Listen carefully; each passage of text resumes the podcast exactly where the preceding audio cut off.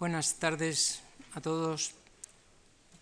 Vamos a clausurar hoy este ciclo de conferencias sobre la formación de la identidad española y, su, y sus problemas de adaptación al mundo de las naciones con eh, una última sesión dedicada al último franquismo y la transición y las perspectivas actuales. Es decir, vamos a hablar del último medio siglo de, de, historia de España, desde los años 50 para acá. Si recuerdan ustedes, ayer habíamos dejado la situación con un nacionalismo agobiador, con un régimen que se basaba en la patria como supremo valor y como última justificación de una estructura autoritaria, que no le cabían dudas que existía un carácter español, una esencia, una forma de ser, y entre los rasgos de esa esencia figuraba una tendencia a la anarquía, a un individualismo feroz, a unas peleas internas, cuya última manifestación había sido la Guerra Civil de 1936 y 39. Frente a una raza, como se, se seguía todavía diciendo por entonces, aunque empezaba a pasar el término de moda, frente a una raza o una forma de ser que tenía esas tendencias anárquicas, pues había que imponer una autoridad fuerte, indiscutiblemente.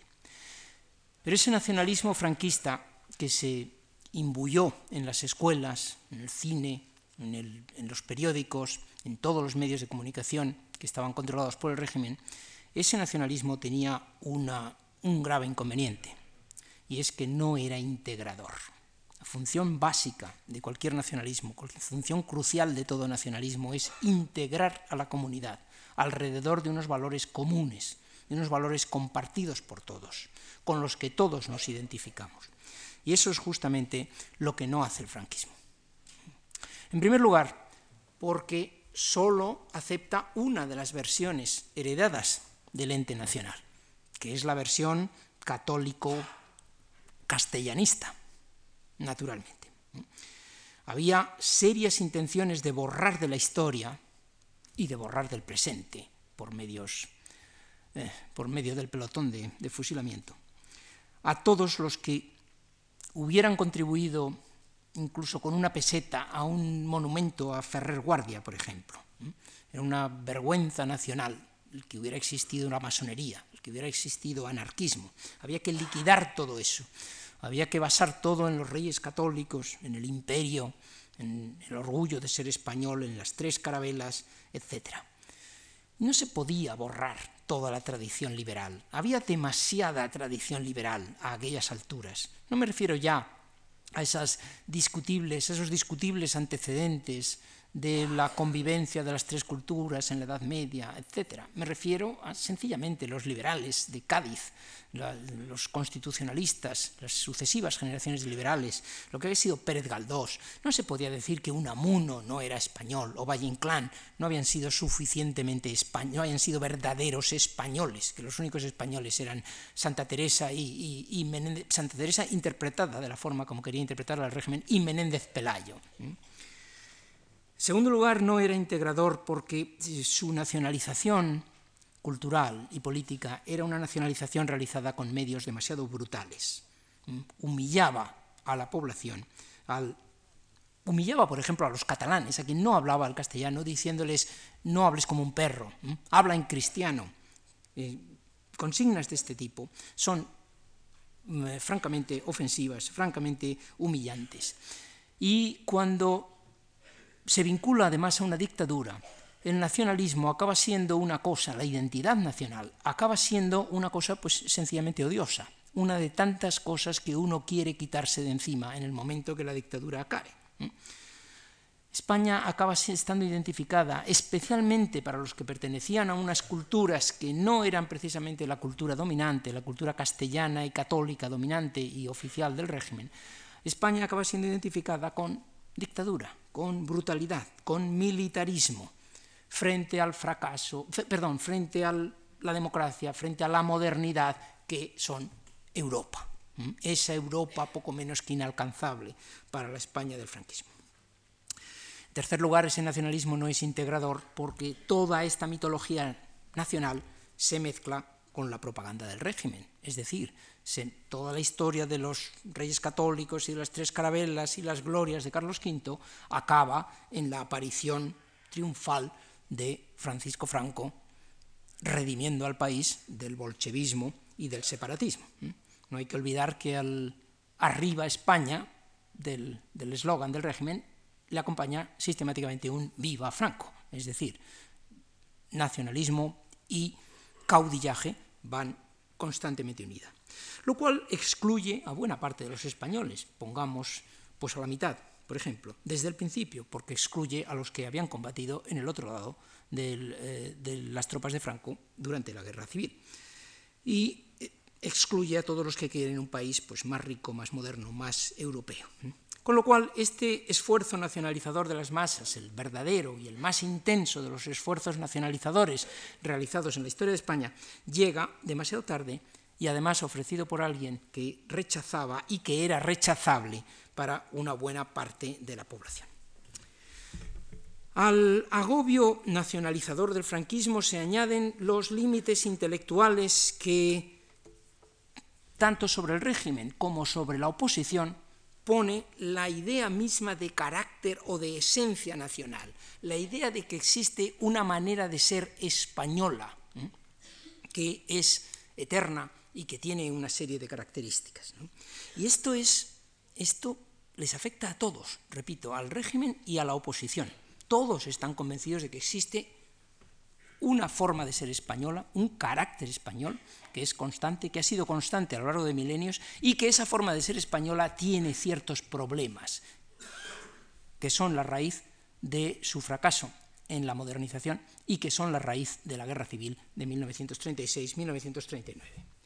Para que se den ustedes cuenta de hasta qué punto el patriotismo de los dos lados en la guerra civil de 36-39 había calado hondo, les voy a leer solamente algunas breves, brevísimas frases tomadas de unas hojitas de propaganda de guerrilleros maquis durante los años 1940 hasta 1951 aproximadamente, como ustedes saben, duró un cierto movimiento guerrillero eh, apoyado por los partidos eh, que estaban en el exterior, que habían perdido la guerra civil, y que dándose cuenta de que en la guerra habían cometido un error de propaganda, insistiendo en otras cosas que no era el nacionalismo, ahora insisten casi exclusivamente en el nacionalismo. Juramento del guerrillero de la Unión Nacional.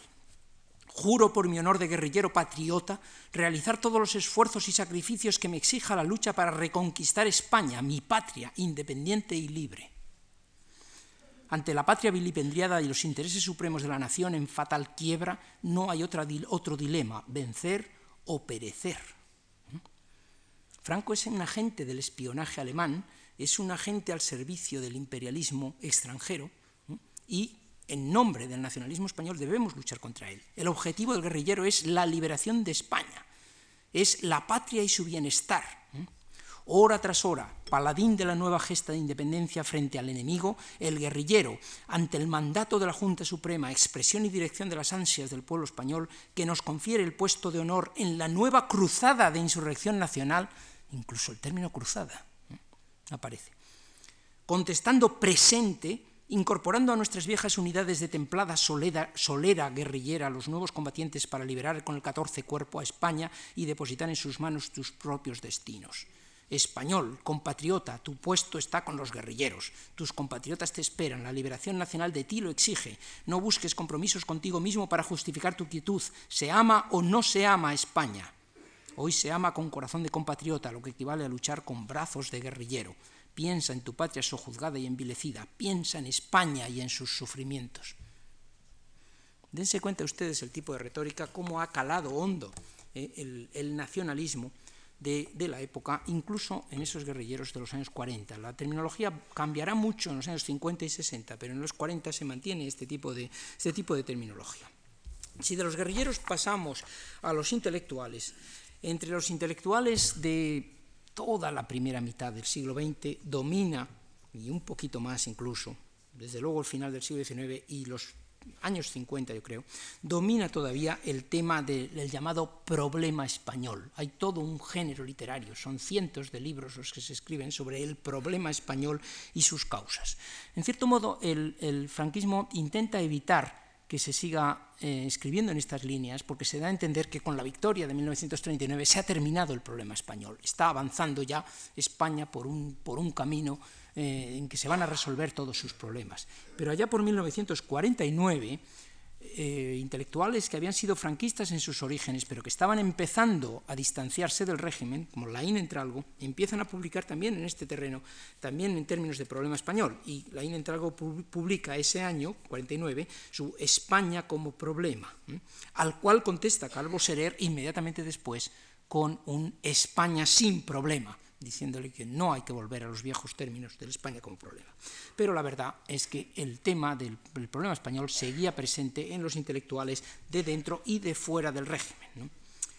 Ello dio lugar a algunas, eh, algunas, producciones, eh, algunas producciones literarias francamente espléndidas. Eh, los poetas, una de las cosas que más me impresiona es que la poesía española, que en los años 40 y 50 sigue siendo muy buena, hay que tener en cuenta que los poetas del 27, algunos de ellos siguen vivos, por supuesto, como Cernuda y tantos otros, eh, y, que inmediatamente después del 27 vienen todavía unas generaciones poéticas bastante buenas, lean ustedes, oigan ustedes cosas que escriben en torno al tema de la patria, cómo es, qué tema tan literario con tanta fuerza.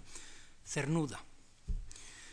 Toda hiel sempiterna del español terrible, que acecha lo cimero con su piedra en la mano. Triste sino nacer con algún don ilustre aquí donde los hombres en su miseria solo saben el insulto, la mofa, el recelo profundo ante aquel que ilumina las palabras opacas por el oculto fuego originario.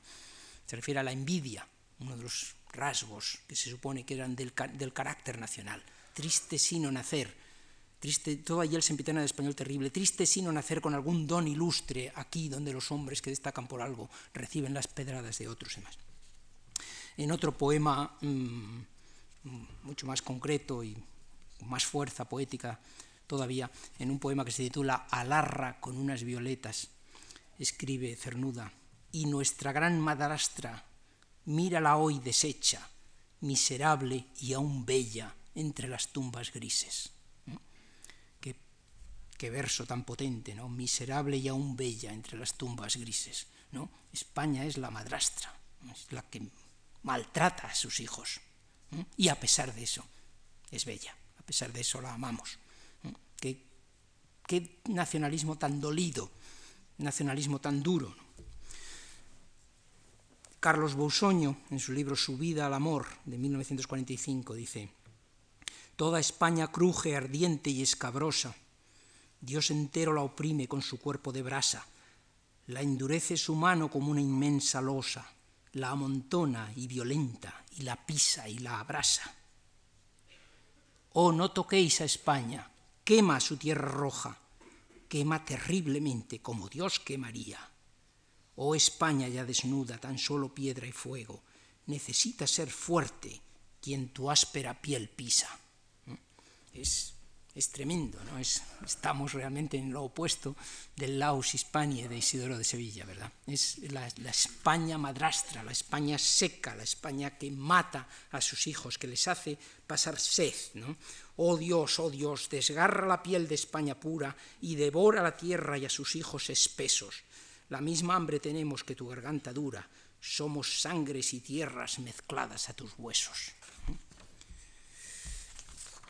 Grandes creaciones literarias, sí, en mi opinión, pero no grandes creaciones intelectuales en torno a un problema político, porque nadie que plantee un problema nacionalista en términos de caracteres nacionales eternos entenderá jamás lo que es ese problema nacionalista. Curiosamente no fueron solo los poetas, fueron también los historiadores, fue la famosa polémica entre Américo Castro y Sánchez Albornoz, Américo Castro en, Princeton y luego en, y luego en California, en San Diego, y Sánchez Albornoz en Buenos Aires, a miles de kilómetros uno de otro, y discutiendo en los términos en que se había planteado ya en la primera mitad del siglo por Ortega y por Menéndez Pidal sobre dónde residían los males de España, cuál había sido el origen.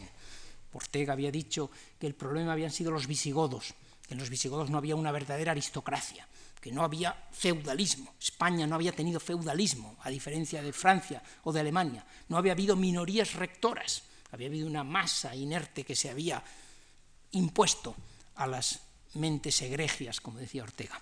¿eh?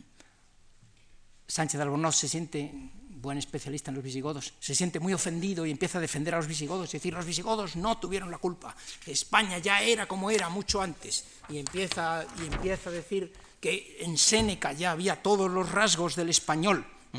El temperamento español es anterior incluso a la invasión romana. La invasión romana dio una estructura funcional a los españoles, pero no vital, porque los españoles mantuvieron su estructura vital durante la dominación romana. Los musulmanes apenas hubo intercambio ni influencia alguna entre los musulmanes y los cristianos del norte. Los cristianos del norte llevaban la esencia de España y ellos son los que se impusieron. En definitiva, la España cristiana, la España castellana y una España eterna, por supuesto, para Sánchez Albornoz.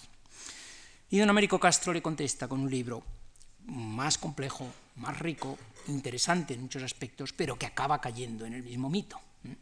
El libro habla de que España, no se puede hablar de una España en tiempos de Séneca, no se puede hablar de una España anterior a los visigodos, los visigodos no tienen nada que ver con España realmente.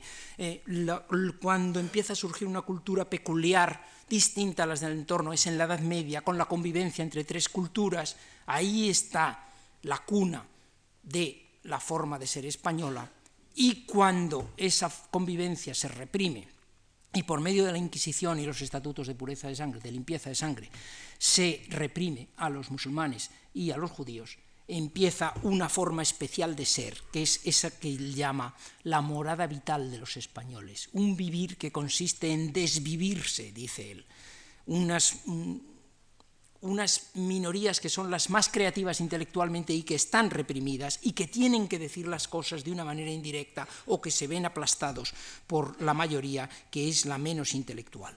De ahí la morada vital, que ya a partir de ese momento explica todo lo que ocurre en España. ¿Mm? Por ejemplo, explica pues, el anarquismo del siglo XIX-XX, se explica por la existencia de conversos y demás. Es decir, don Américo, con muy buen sentido histórico, empieza por rechazar la existencia de españoles hace dos mil años, pero acaba estableciendo una forma de ser española que es la única posible eh, en, los, en los siglos siguientes. Me parece un tanto surrealista que siguieran esos planteamientos y ese tipo de discusiones sobre un país tan alejado al que ellos estaban y sobre unos tiempos tan remotos. Estaban discutiendo sobre el siglo XVI o sobre el siglo XI desde California, ya digo, o desde Buenos Aires, en, la segunda mitad del siglo XX. Pero en el fondo era seguir con la vieja obsesión de qué era España y cuáles eran sus problemas y por qué se había llegado a esos fracasos, a esa decadencia constante, a esa culminación del fracaso que había sido el 98 y a ese cainismo el nuevo término que surge después de la guerra civil, a ese cainismo que había eh, estallado en la guerra de 1936-1939. Estos planteamientos no iban a durar, fue el final del, del llamado problema de España en términos intelectuales. Desde finales de los 50 se nota ya que hay una reacción contra esto, tanto desde el interior como desde el exterior. En el exterior, entre los intelectuales del exilio, Francisco Ayala me parece que es quien se, quien se merece los honores, todavía vivo afortunadamente para todos, eh, me parece que se merece los honores de haber desmentido este planteamiento y eh, en, una serie de publicaciones entre el año 57 y 59 empieza a decir que eso del problema de España no tiene sentido, que no existen los caracteres nacionales eternos y que lo que ha habido es una serie de condiciones sociales, económicas, políticas que han dado lugar a, esos, eh, a ese problema y que el día en que cambien esas condiciones desaparecerá ese problema. En el interior, en la España de Franco, en finales de los 50, son Julio Caro Baroja y José Antonio Maraval, los dos que eh, empiezan también a desmontar esta, esta, tesis de los caracteres nacionales y ambos coinciden en el título de un libro, en el caso de Caro Baroja, un libro pequeñito, 100 páginas, y un artículo, en el caso de Maraval. Los dos se titulan igual, El mito de los caracteres nacionales al cual siguió, en el caso de Maraval, otros artículos, porque eso generó una polémica con Salvador de Madariaga, que se sintió ofendidísimo, un intelectual del exilio que vivía en, que vivía en Inglaterra, vivía en Oxford, y, y que llevaba 40 o 50 años escribiendo libros sobre la forma de ser de los españoles, de los franceses y de los ingleses, y si unos son buenos en el comer y otros en el amor y otros en la guerra y otros y naturalmente eso de que los caracteres nacionales no existieran le ofendió muchísimo y eh, eh, respondió de una manera bastante mmm, fuerte y Maraval, a su vez le contestó también con una polémica bastante interesante en la revista de Occidente de los años 61 o 62 eh, aproximadamente. Curiosamente, cuando estas discusiones, no hace falta decir que los jóvenes de entonces nos sentimos muy identificados con, con Maraval con Caro Baroja y con Ayala y que, eh, y, que y que, por ahí han ido las cosas eh, en las décadas siguientes, desde luego. Es curioso que cuando estas discusiones sobre la esencia de España estaban terminándose, la obsesión por la identidad renaciera y renaciera en los nacionalismos periféricos y no en el nacionalismo español precisamente, con un éxito especial por parte del catalanismo y del vasquismo, como, como todos ustedes saben. Curioso porque desde, desde 1945, por lo menos, desde la caída del eje, eh, los nacionalismos eh, habían, empezado a estar muy desprestigiados. Se veían los fascismos como una culminación de los nacionalismos, una exacerbación de los nacionalismos del siglo XIX. Eh, y había habido una reacción antinacionalista, junto con las reacciones antifascistas, en, toda Europa y en todo el mundo occidental después del 45, incluso por parte de vascos y catalanes exiliados, especialmente por parte de los catalanes, catalanes eh, nacionalistas catalanes, que empiezan a escribir la correspondencia que tenemos de Cambó en sus últimos años y de algunos otros nacionalistas es claramente diciendo hemos cometido un error, no hay que volver a plantear el problema en términos nacionales, eh, hay que aceptar la estructura del Estado español y a partir de ahí empezar empezar a plantear los problemas políticos del país.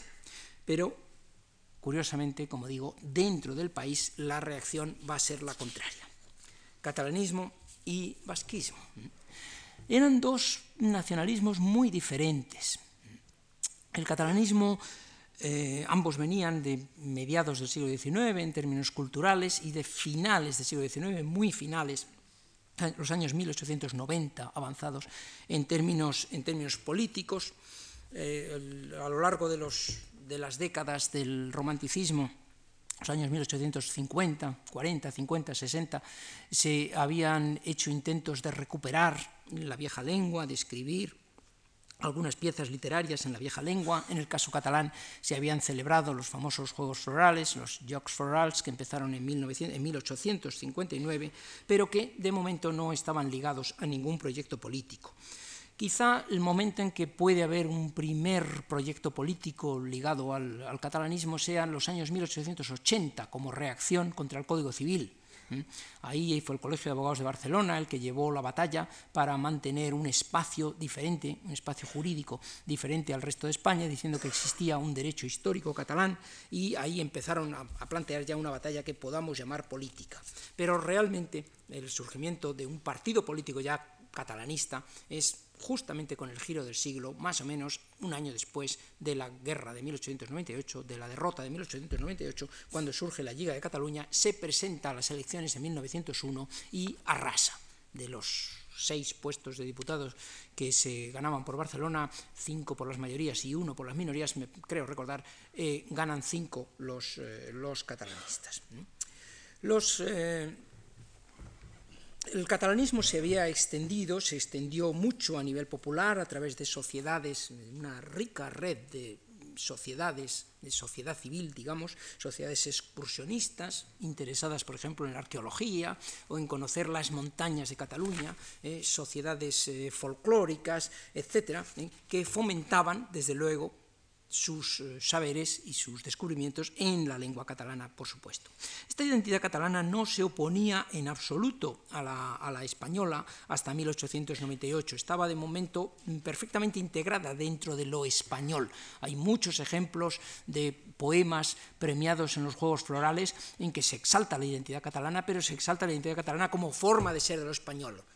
Hay el, primer verso del himno de Valencia, creo que es muy expresivo a este respecto, que dice, dar nuevas glorias a España. Para dar nuevas glorias a España existe la identidad catalana. Eh, esta es la idea, la identidad la identidad valenciana. La identidad catalana existía también para dar nuevas glorias a España, como forma de ser español y habían luchado contra los franceses en distinto momento, demostrando así con la identidad catalana la bravura y la invencibilidad de los españoles. Pero en 1898, tras el desastre, en esos Juegos Florales se presentará un poema de Maragall y eh, será premiado el excelente poema de, de, Maragall que se titula Oda a España. Y este poema, traducido al castellano, dice, Escucha España la voz de un hijo que te habla en lengua no castellana. Hablo en la lengua que a mí me ha dado la tierra áspera. En esta lengua te hablaron pocos, en la otra demasiados. Demasiados te hablaron de los saguntinos y de aquellos que por la patria mueren. Tus glorias y tus recuerdos, recuerdos y glorias de muertos solo, triste has vivido. Hablarte quiero hoy muy de otro modo yo vi los barcos partir repletos de hijos tuyos que a morir mandabas. Sonrientes partían hacia el azar. Y tú cantabas junto a la mar como una loca. Los barcos, ¿dónde están? ¿Dónde tus hijos? España, España, vuelve en ti, llora como una madre. Sálvate, oh, sálvate de tanto mal. ¿Dónde estás? Que en parte alguna te veo. ¿No oyes mi voz atronadora? ¿No entiendes esta lengua que te habla entre peligros? A tus hijos oír desaprendiste. Adiós, España. Es el poema de Maragall. Adeu, España, el famoso Adeu, España. ahí ya hay un giro, claramente. Está empezando a haber un giro que coincide con el giro también del catalanismo cuando se forma la Liga, con, inmediatamente después de la guerra de 1898. El catalanismo, de todas maneras, seguía ligado, todavía a comienzos del siglo XX, seguía ligado a ambientes nostálgicos, Mm, eh, medio carlistas, muy ligado a la, a la Cataluña rural, mm, en manos eh, muy frecuentemente de, de, los obispos, algunos de los grandes ideólogos del catalanismo, como, como Torras y Valles, pues había sido un obispo, obispo de Vic, etcétera. Y estaban bastante deslegitimados, digamos, entre las fuerzas progresistas, incluso entre las fuerzas progresistas catalanas, por su falta de modernidad. Era un movimiento destinado a proteger a Cataluña frente a la modernidad, salvar la identidad y la esencia de las tradiciones catalanas frente a la invasión de una modernidad que era el Estado liberal español, con lo cual los liberales catalanes, lógicamente, se sumaban a un proyecto españolista y a un proyecto muchas veces jacobino. Pero he aquí que allá por 1905-6, con el asalto de los, militares a las redacciones de periódicos catalanistas y con la formación de la solidaridad catalana, la izquierda catalana se suma también ya al catalanismo. Y a partir de entonces el catalanismo ha presentado en general un frente unido de las distintas fuerzas catalanas, acordes siempre en una cosa que es salvar la cultura, salvar la lengua catalana como mínimo. Ya no se le puede llamar, como decía Lerroux a comienzo del siglo, la, carcundia clerical regionalista, decía él. Ya no son los carlistas. Al revés, el españolismo empieza a adquirir un cierto tono eh, chulesco, corrupto, que está precisamente eh, muy bien simbolizado con la figura de Lerroux y con un Estado inestable y poco eficaz, que no rinde servicios, que no proporciona servicios a los, a los ciudadanos. En los años 1910 y 1920, el catalanismo mm, dirigido por la figura de Cambó, que es, un gran, que es un, indiscutiblemente un gran estadista, tiene, tiene una mentalidad estadista, ciertamente muy distinto al catalán. Para empezar, porque no había existido nunca una entidad política vasca independiente ni, ni semi-independiente, como había existido el Principado de Cataluña dentro, del, dentro de la Corona de Aragón en segundo lugar, porque no tenía, hasta finales del siglo XIX, no tenía una gran ciudad con una cultura y con una economía modernas. Bilbao era una pequeña ciudad en, tiempos de la Primera Guerra Carlista, una ciudad de 20.000, 25.000 habitantes, máximo de 30.000 en, en tiempos de la Primera Guerra Carlista. Eh, estaba, el, idioma era un idioma marginal, moribundo, muy difícil de comprender, ligado a los caseríos y a los pastores, a unas zonas mm, que iban, que iban poco menos que desapareciendo. Alrededor de ese idioma y de esa realidad rural surge también, hay una fase romántica de exaltación eh, meramente estética, ese, nacional, ese mm, vasquismo romántico todavía está muy integrado dentro de lo español, recordemos pues la novela de Navarro Villoslada, famosa de Amaya o la salvación de España por los vascos, una de las fuentes del orgullo vasco es la identidad vasca, es que somos los más españoles de España, los primeros españoles, los únicos españoles que quedan, porque somos los verdaderos descendientes de Túbal, que no se mezclaron jamás con razas ajenas, porque no fueron dominadas nunca por ninguna raza exterior. Es decir, que es una mitología bastante integrada dentro de la mitología españolista. Pero he aquí que a finales, a mediados de los años 90, en Bilbao, en plena revolución industrial, después de 20-25 años de un crecimiento disparatado de la ciudad, después del final de la Tercera Guerra Carlista y con las nuevas relaciones eh, comerciales que establecen con Inglaterra y con el desarrollo de la, siderurgia vasca y de la minería vasca, y con una gran oleada de inmigración castellana, a los que se llaman maquetos, eh, esos trabajadores de clase baja pero que no hablan el, vascuence, surge alrededor de la figura de Sabino Arana, como sabemos, el nacionalismo vasco. Y surge con una radicalidad completamente desconocida en el caso catalán. Desde el primer momento se plantea en términos de independencia, de repulsa de España y no querer saber nada con España.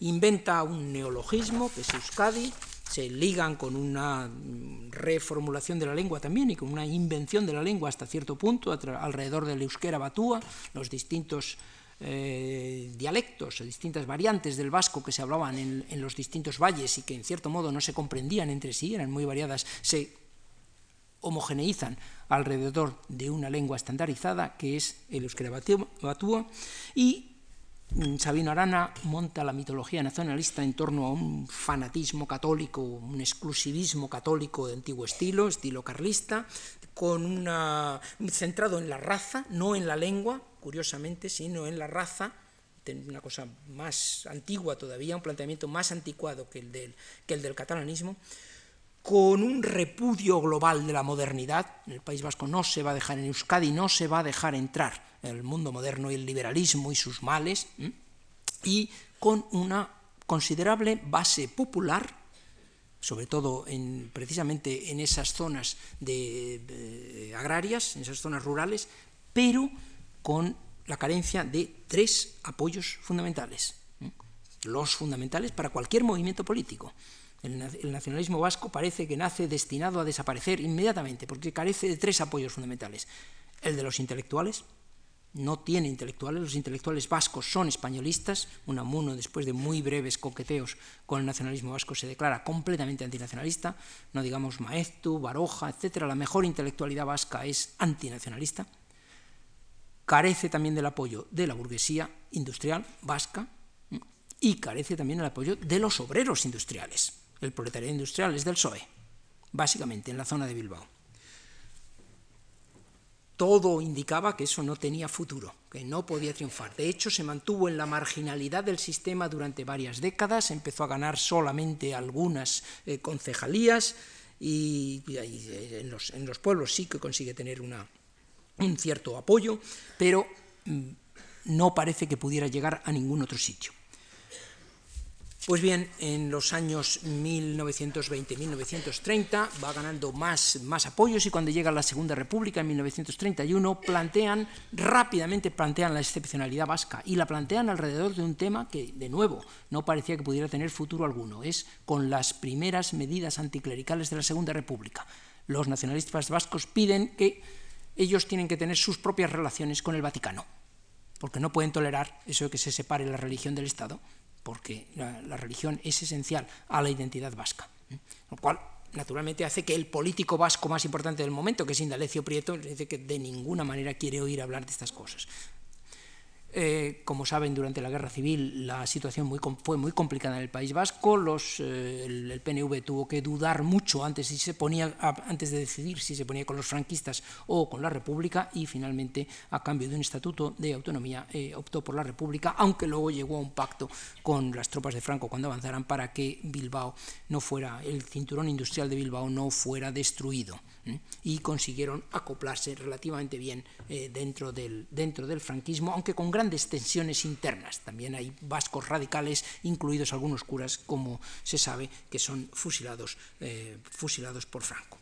El caso es, por tanto, muy distinto. En los años 1960, en pleno radicalismo, finales de los 60, en mayo del 68, de la mitología del Che Guevara y, del eh, castrismo, de la mitología de Ho Chi Minh y del marxismo revolucionario, de Franz Fanon y de, eh, los pueblos colonizados que van a sublevarse contra la civilización eh, occidental, el capitalismo y el imperialismo corruptos, y del Concilio Vaticano II, en un seminario y en círculos clericales muy radicalizados hacia la izquierda, acaba formándose y acaba surgiendo con fuerza ETA, que eh, realiza sus primeras muertes, como saben, hay unas muertes casi simultáneas de un etarra y de un policía en, eh, el año 1968. A partir de entonces el problema pues, eh, se ha agravado y se ha prolongado, ha pasado por fases en las que parecía que estaba más cerca de,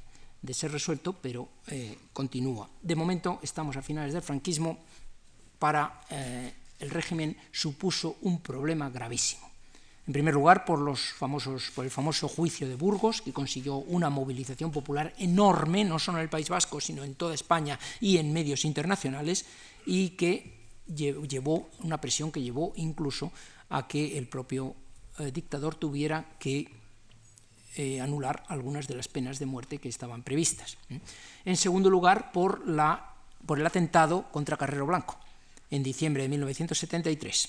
Atentado que fue de una espectacularidad y de una eficacia eh, que todos ustedes recordarán y que asestó un golpe gravísimo al régimen en un momento en que se estaba preparando ya la sucesión. Carrero Blanco era el hombre eh, diez años más joven que el dictador y que estaba destinado a sucederle y a, ejercer de guardián del rey en, la situación posterior a la muerte de Franco.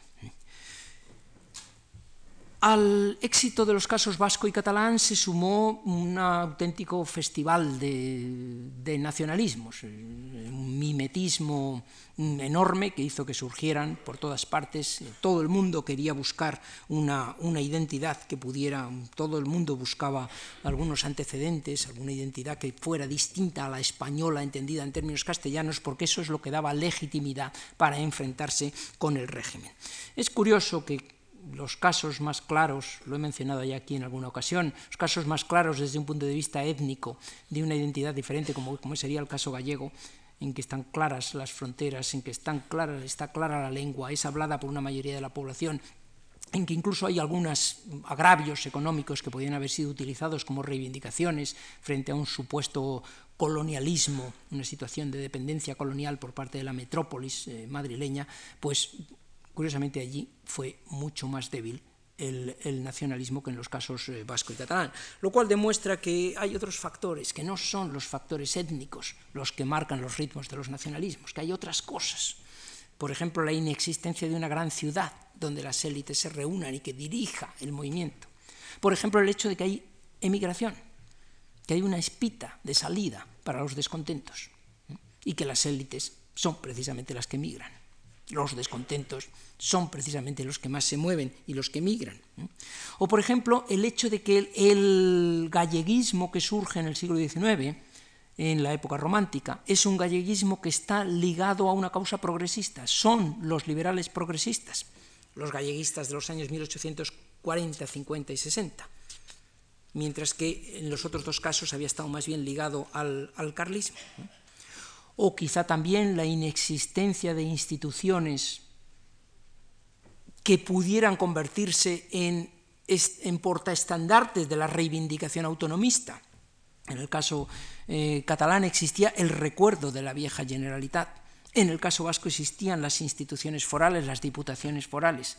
En Galicia no había ninguna institución que pudiera convertirse en la porta estandarte de estas reivindicaciones. O el hecho de que las redes clientelares, tanto las civiles como las religiosas, incluida la propia Iglesia gallega, muy fuerte pero muy integrada dentro de la Iglesia española, ¿eh? estuvieran dentro de las redes españolas. ¿eh? Es decir, hay otros factores que no son los étnicos, los que explican que ciertos nacionalismos, que ciertos casos que, según el laboratorio, podrían dar lugar a un nacionalismo radical y muy problemático, ¿eh? Ciertos casos dan lugar a ese nacionalismo y otros no lo dan.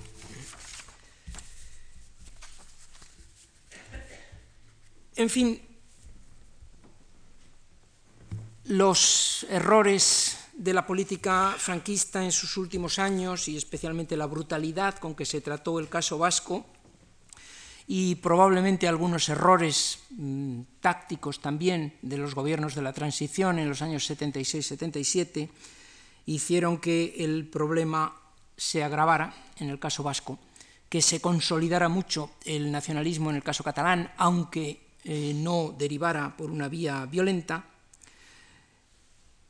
y, y, que se haya y que la Constitución de 1978, que fue la culminación de la transición política realizada tras la muerte de Franco, pues se haya asentado en una doble base de identidad o en una identidad bastante inestable que está perfectamente definida por ese segundo artículo de la Constitución y que por un lado se habla de una identidad española indisoluble, eterna y contra la que no cabe la menor duda, tal, y por otro lado se reconoce la existencia de regiones y nacionalidades, de pueblos y nacionalidades, lo cual da a entender que se reconoce también su derecho a plantear reivindicaciones en términos de soberanía frente a la soberanía española. Este es, sin duda alguna, uno de los problemas con los que se enfrenta, con el que se enfrenta el país hoy día, y es que la identidad del portador de la soberanía no está bien definida, no ha terminado de estar definida. Y a pesar de que el proceso, la Constitución muy hábilmente dejó aparcados, como se dijeron entonces, muchos temas y dejó por negociar todos esos temas y la verdad es que los políticos españoles han aprendido a negociar, se ha negociado sin cesar a lo largo de los últimos 25 años, lo cual es bueno, ¿eh? pero a pesar de eso no termina de mm, vislumbrarse una solución estable para esta identidad nacional.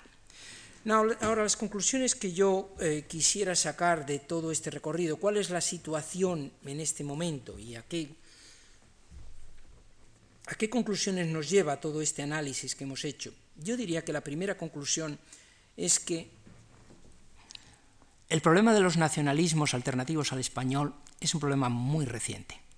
No tiene nada que ver con reinos medievales, ni con la guerra de los eh, segadores de 1640, etc.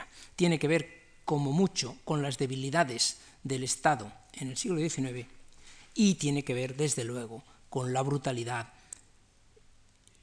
con que se impone el españolismo en el periodo del franquismo y con la legitimidad que adquieren vasquismo y catalanismo en el periodo de la lucha final contra el franquismo, que al ser alternativos a la dictadura españolista se convierten por definición en europeos y en demócratas, aun, cuando se usen métodos tan bárbaros y tan violentos como los que usaba ETA por el mero hecho de combatir la dictadura, se tenían que aceptar como demócratas. La segunda conclusión que quisiera aceptar es que, que quisiera plantear es que han cambiado bastante las cosas. Han cambiado bastante en los últimos 25 años después de la muerte de Franco y han cambiado también bastante en los años anteriores ya con la modernización del último franquismo y no se pueden seguir planteando en los términos en que, se plantearon, en que los plantearon los nacionalismos vasco y catalán en la época de su surgimiento, es decir, hace 100 años. En primer lugar, desde luego, por las reformas políticas, por la transición política, con, con ciertos eh, límites, pero en, en conjunto mm, exitosa, como, como dicen los latinoamericanos, que se llevó a cabo en los años 1976 a 1978 o a 1981, si ustedes quieren.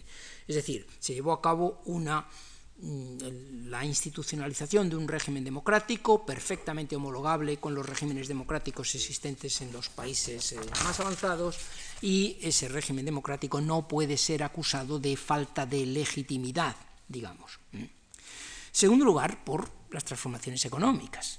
España ya no es un país atrasado. Transformaciones que se iniciaron con el segundo franquismo, pero que, que han avanzado seriamente en, en otras eh, fases posteriores, especialmente en los años 80 y también en los años 90. Unas transformaciones que además han cambiado por completo el panorama, el mapa de la economía española. Ya no es una economía en la que hay dos islotes industrializados que son Bilbao y Barcelona, dentro de un océano, en medio de un océano, de un país rural, atrasado, con una agricultura cerealista y con métodos que vienen del Imperio Romano. Eso ya no existe. La industria se ha extendido, se ha diversificado, la agricultura en, ciertos terrenos y en ciertos aspectos es también muy rica, el país no vive ni de la industria ni de la agricultura, vive de los servicios, vive fundamentalmente del turismo y el turismo está extendido por, varias zonas, es decir, ha cambiado por completo ese país. No se puede hablar de una España atrasada frente a una Europa moderna, ni se puede hablar de una Cataluña y un País Vasco avanzados frente a un Madrid atrasado. Madrid es el centro indiscutiblemente financiero del país, y desde luego es el centro industrial también en, muchos, en muchos terrenos. En tercer lugar, el, país se ha integrado en la Unión Europea, ha alcanzado una nueva respetabilidad en la escena internacional, hay, hay, nuevos motivos que antes no existían para tener orgullo por el hecho de formar parte de esa identidad que se llama identidad española. Es decir, se han terminado los motivos para el viejo complejo de inferioridad en relación con Europa. Eh, es curioso que la Unión Europea signifique para los españoles que haya tanto europeísmo entre la opinión pública española, porque significa para los españoles en buena medida la garantía de la modernización, la garantía de que se pertenece a los, al club de los países ricos y de los países de Europa y de los países eh, modernos. El mito de Europa, en cierto modo, resuelve, sirve para resolver o creer que se van a resolver muchos problemas internos complicados, muchos medidas que el gobierno no podría tomar si tuviera que enfrentarse solo con los lobbies interiores, si las requiere Bruselas, pues se ve legitimado para imponerlas. Por otro lado, no es solo la Unión Europea, están surgiendo otras entidades supranacionales, están surgiendo, está adquiriendo más y más fuerza pues eh, las alianzas militares como la NATO que son, o, la, OTAN, que, son, eh, que actúan muchas veces en misiones, eh, en misiones de paz o de resolver conflictos de otros países en los cuales España ha intervenido. Eh, las Naciones Unidas están tomando una relevancia, sobre todo después de la desaparición de la Unión Soviética, como una especie de autoridad mundial. Se habla, y existe el proyecto serio de un tribunal penal internacional. Es decir, hay muchos motivos para suponer que el Estado-nación va a perder prerrogativas y que no tiene ya tanto atractivo como tenía hace 100 años o 50 años, el conseguir la independencia y ser un Estado nacional, porque se va a seguir siendo dependiente en algunos sentidos. Por otro lado, el término mismo nacionalismo y la idea misma del nacionalismo ha perdido algunos de sus aspectos, de sus connotaciones progresistas o racionalistas. Nacionalismo se liga ahora, en cierto modo, pues a Yugoslavia, a la vieja Unión Soviética, países atrasados, países con problemas, eh, extremismos, violencia, guerras civiles. El ser nacionalistas no quiere decir que nos colocamos en un grado de civilización y de europeísmo superiores a los no nacionalistas. Al revés, el mito nacional de alguna forma ha perdido prestigio. Por otro, ha cambiado la emigración o la inmigración, para ser exactos. Ya no se están yendo castellanos al País Vasco y a Cataluña. Ahora lo que está ocurriendo es que están viniendo magrebíes y latinoamericanos a Castilla y a Cataluña y al País Vasco, por supuesto. ¿Mm? Es decir, la inmigración es un problema completa, plantea las cosas de manera completamente diferente. Hay que suponer que la reacción de todos los de piel de color parecida y de tradiciones parecidas, como en definitiva son castellanos, vascos y, catalanes, la reacción frente a un senegalés lógicamente puede ser más bien de unión y probablemente con aspectos muy feos, con aspectos de racismo, etcétera, pero que desde el punto de vista de unidad interna puede ser eh, de, alguna manera, de alguna manera positiva. Por último, me parece que han surgido unas nuevas élites locales alrededor de los estados de las autonomías que tienen interés en que se consolide esta situación y que van a hacer lo posible para que tal situación se consolide. En conclusión, me parece que el proceso de reorganización del Estado español eh, continúa, que la Constitución es flexible, que muchos aspectos que fueron dejados para negociación futura se han seguido negociando y, lógicamente, se puede seguir negociando todavía durante unos años, ¿eh? y que en la evolución de, esta, de este ambiente de negociación y de tolerancia y de compromiso, pues reside el futuro para los nacionalismos en España, que avanzamos todos, no solo en, en España, sino en el mundo entero, se avanza hacia una situación de mucho más intercambio de culturas, de mucha más mezcla de culturas, de mucho más movimiento de poblaciones en todos los sentidos, todos viajamos más de lo que se viajaba antes ¿eh? y las poblaciones se mueven y se trasladan de manera bastante definitiva.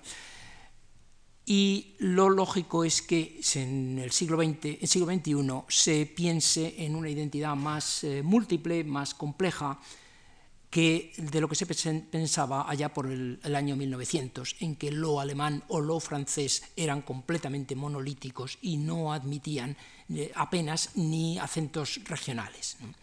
En este panorama de pluriculturalismo, pues hay que suponer que a los castellanos tradicionales les será más fácil aceptar que existen otras lenguas que no es el castellano eh, dentro del Estado español, y que será más fácil una convivencia en medio de estas, medio de, entre estas culturas y que eso dará lugar a una mm, democracia más rica y más eh, pluricultural. Quisiera terminar con un, con un deseo de que, de que, las cosas vayan así y que si eh, algún tipo de identidad española es necesaria y creo que es necesaria porque la identidad es necesaria para fundamentar cualquier estructura política, una identidad básica es necesaria, pues sea una identidad que en sí misma sea muy compleja, es decir, que, que admita una serie de identidades menores dentro de ella y que a su vez coexista con unas identidades mayores como son la identidad europea. En definitiva, lo que estoy haciendo es un llamamiento en favor de una ciudadanía cívica y no en favor de una eh, ciudadanía étnica. Muchísimas gracias.